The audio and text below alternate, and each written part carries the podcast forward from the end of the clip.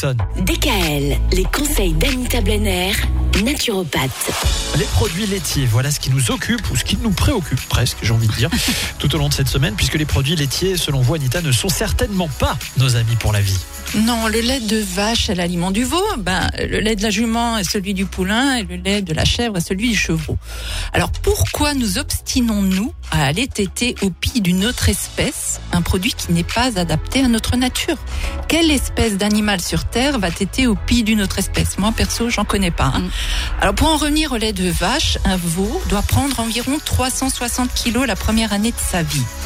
Le bébé humain, il doit prendre environ 5 kilos. Pensez-vous que le lait de vache soit l'aliment adapté?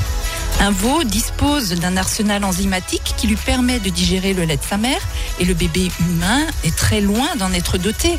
Alors quel lait Alors vous me demanderez, ben, le lait de sa maman et uniquement durant les premiers mois de sa vie. Dès que les premières dents apparaissent, ben, c'est le signe qu'il faut doucement commencer à varier son alimentation. C'est-à-dire que le lait, en vrai, le, le meilleur lait pour nous, ça serait le lait maternel. Exactement. Nous sommes dotés lors de notre naissance de la lactase, hein, qui est une enzyme qui permet de digérer le lait maternel. Et cette enzyme disparaît progressivement quand on grandit. Donc chaque espèce boit le lait maternel de son espèce. Avez-vous déjà observé un animal qui ne soit plus un bébé téter sa mère? Ah non, téter est un acte qui doit disparaître dès que les dents apparaissent. Et consommer des produits laitiers d'une autre espèce peut s'avérer très dangereux.